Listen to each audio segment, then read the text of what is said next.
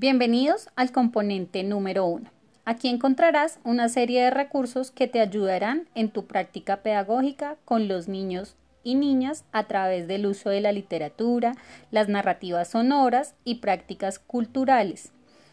Tratarás temas actuales de nuestro país como la desaparición forzada, el desplazamiento y el despojo. En cada taller encontrarás material teórico, pedagógico y didáctico que te acercarán para el abordaje de estos temas. Te recomendamos escoger la puerta número uno que está diseñada para los niños y las niñas de primera infancia. Recuerda que estos talleres nos convocan a construir memoria histórica, reparación simbólica y, y reconciliación desde los diferentes escenarios educativos.